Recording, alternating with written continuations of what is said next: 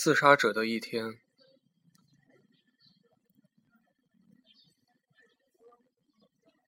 苏赛德今天刚起床就想，真是个适合自杀的好天。苏赛德不是想死，他只是不想活了。其实这个世界除了死和活，还有一种状态叫做半死不活。比如哪天你走在路上，后脑勺突然被来历不明的棍子狠狠敲了一下，然后变成了植物人，这是可能性之一。当然，还有其他的可能性。苏赛德知道这种可能性不太可能发生在他自己身上。这里是北京，如果真的有人拿棍子在街上狂奔，他的后脑勺会挨上七八十条棍子。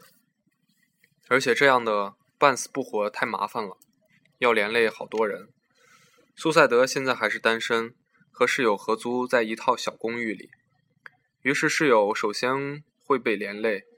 会被人请去问话，问苏赛德有仇没有仇，有没有仇家之类的。然后室友会拼命回忆，憋得憋得满满脸通红，配合他鼻子上的黑头，活像个催熟的草莓。他只能回答说：“苏赛德是和个是个和矮又可亲的人，仇家之类的东西应该没有。但是组织肯定不会高兴，会拍桌子说。”怎么会没有呢？你好好想想，没有仇家为什么拿没事儿拿着棍子去敲别人的脑袋？又不是打鼹鼠。组织上会找室友问话，是因为组织上的人年纪都比较大，他们那样年纪的人，理所当然的认为同住在一个屋檐下的人肯定是非常密切的。苏赛德肯定会把自己所有的东西都告诉室友，其实不是，他们只是室友。只是恰好因为没有房子而挤在同一片天花板下，他们真的没有什么关系。就像那个举着棍子敲苏赛德后脑勺的人，其实也跟他没有什么关系。苏赛德发现自己想了很多之后，他就是容易想的很多，但也像他室友所形容的那样，他是个好人，确实是个好人，所以他不能给别人添麻烦。既然他不想活，又不能半死不活。那就只好去死了，但他现在还不能死，他得先去上班。上班时间是八点半，如果八点四十还见不到他的人，领导会打烂他的手机，这样他就会在办公室引起一场小骚动。领导会开始骂他，然后开始骂现在的年轻人，都这么个德行。同事开始会帮腔，他们会争先恐后的数落苏赛德平时在办公室的劣迹。说的绘声绘色，义愤填膺。比如他在上厕所的时候多撕了两张卫生纸，造成了极大的浪费等等。虽然他们都没有看见过苏赛德上厕所，苏赛德不想死后还落下恶名，所以他决定先去打卡，等下班了再说。这样大家就会说他是个尽忠尽职的好员工。苏赛德是被人推人流推上地铁的，他不喜欢地铁，应该没有人喜欢地铁。一大群素不相识的人挤在一起，还时不时的产生肌肤之亲，这让苏赛德深深的恐慌。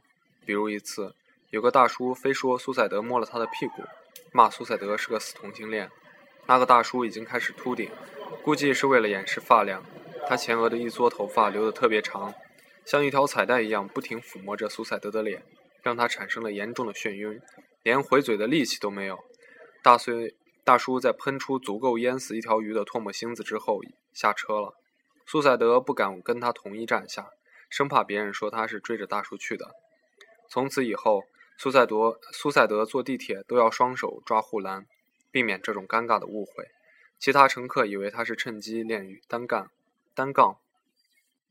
他脑子还有点晕，身体也有有点无力，是安眠药的作用。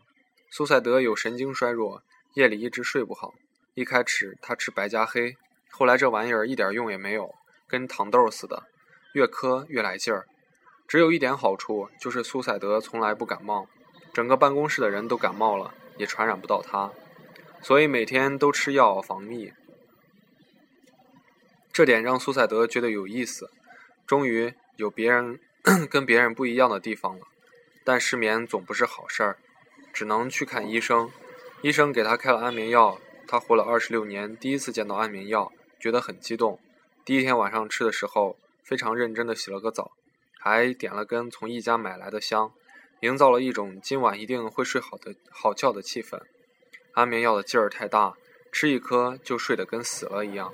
失眠问题解决了，但一睡就死的新问题来了。苏赛德很沮丧，他一个礼拜有四天都在迟到。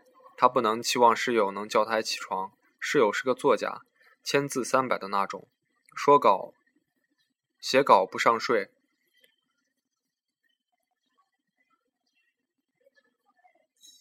这让苏塞德很羡慕，因为苏塞德跟这个城市里大多数二十六岁的青年一样穷，除了赚钱，他们跟其他一切带“钱”字的动词打交道。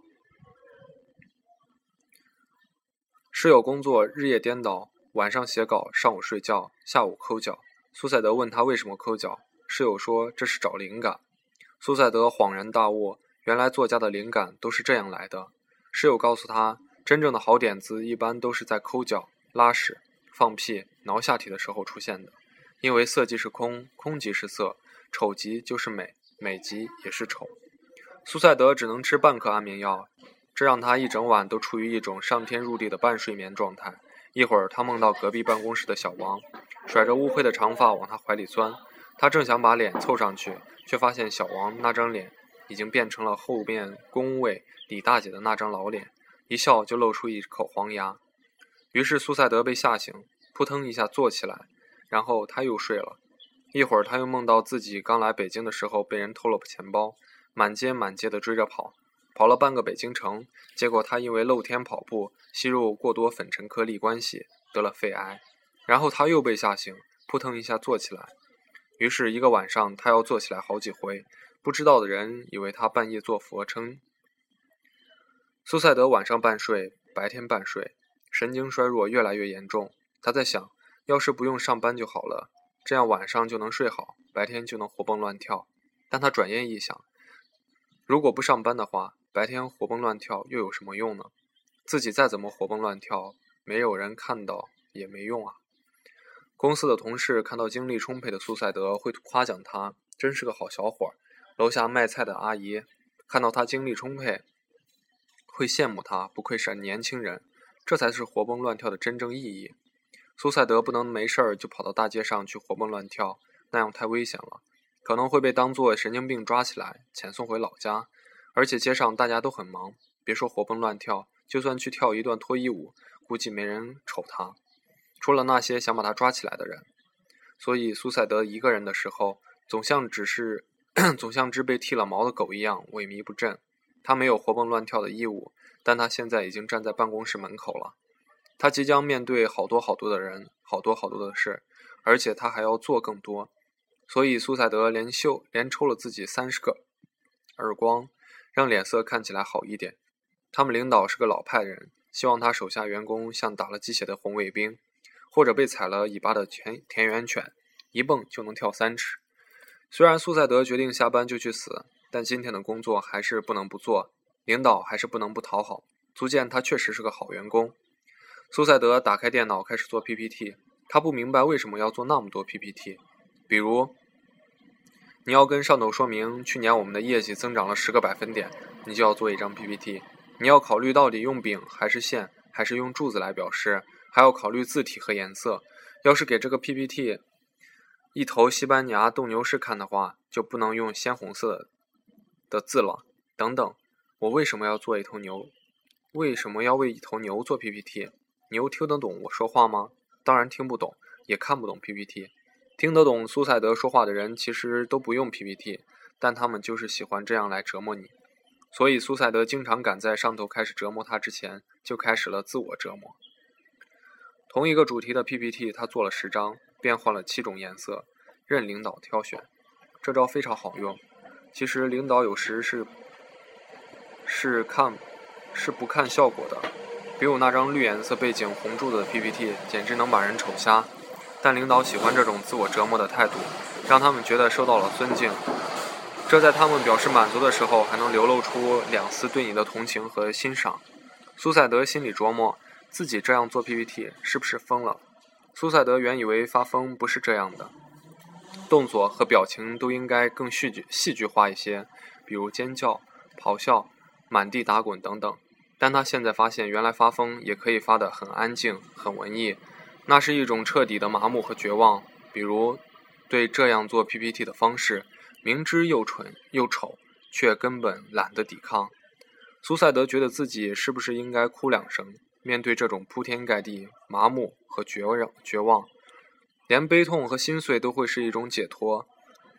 在苏塞德做了一百张又丑又蠢的 PPT 以后，下班了，他不想吃饭。一是没胃口，二是反正都要死了，还吃什么？不如多留点遗产。遗产，对我还有遗产。想到这里，苏塞德来了力气，力气。他应该写封遗书，比如解释一下自己为什么想死，顺便安慰一下可能悲痛欲绝的亲友们。他决定不用电脑打字，用笔，这样显得隆重些，有些屈原投江的悲壮感。但他写了一句话就写不下去了，他卡在解释死因的这一句。为什么？为什么你要死？你没有得病，没有你有工作，虽然不高，但够糊口。省点的话，还能交个女朋友。你父母健康，重点的是你还没有孩子。你没有孩子，怎么有脸去死？苏赛德陷入困困惑。他真的不是想死，他只是不想活了而已。虽然别人看来两者没有区别，但苏赛德认为这两者有天壤之别。活着是很麻烦的，比如找理由这件事。你看，现在为了找个死的理由，连遗书都写不下去。中午不吃饭，就会有同事问你：“哎呀，你怎么不吃饭了呢？是不是要减肥了？”其实原因很简单，就是不想吃饭而已。但他们看来很奇怪，为什么会有人不想吃饭？全下全天下的人都应该热爱吃饭，恨不得一天吃六顿才对。假如苏塞德到一家餐馆或商店去。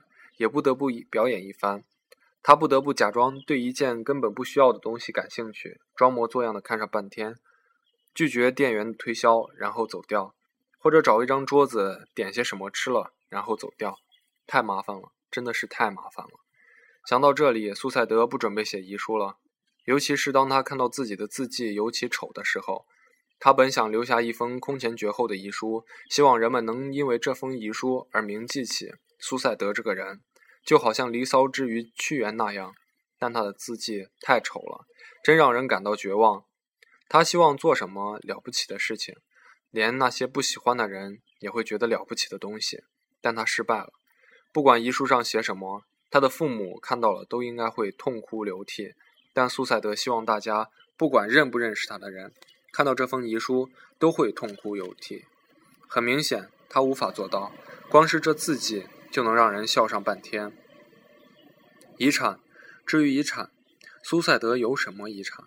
他有个社交网络账号 D 的账号，人气还可以，据说能发钱发营销广告，一条两百块。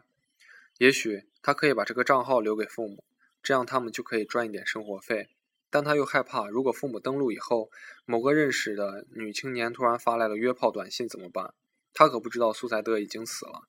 那样的话，自己的形象在父母心中就崩塌了。女文青还好说，如果是某个不认识的男文青发来约炮短信，该怎么办？苏赛德苏赛德越想越害怕，火速在心里扼杀了这个留遗产的主意。好了，他现在可以轻松的去死了，不留遗产，不留遗书，挥挥手不带走一朵云彩，多么潇洒！死亡是可能的，任何人都有权利做出这样的选择。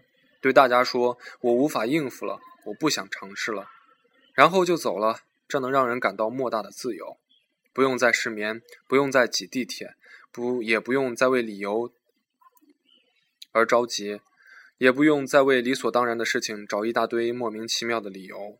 死亡有一种可怕的美，像冬天的南极或夏天的撒哈拉。当然，自己有停止选择生命的权利时。苏赛德感到了前所未有的开心。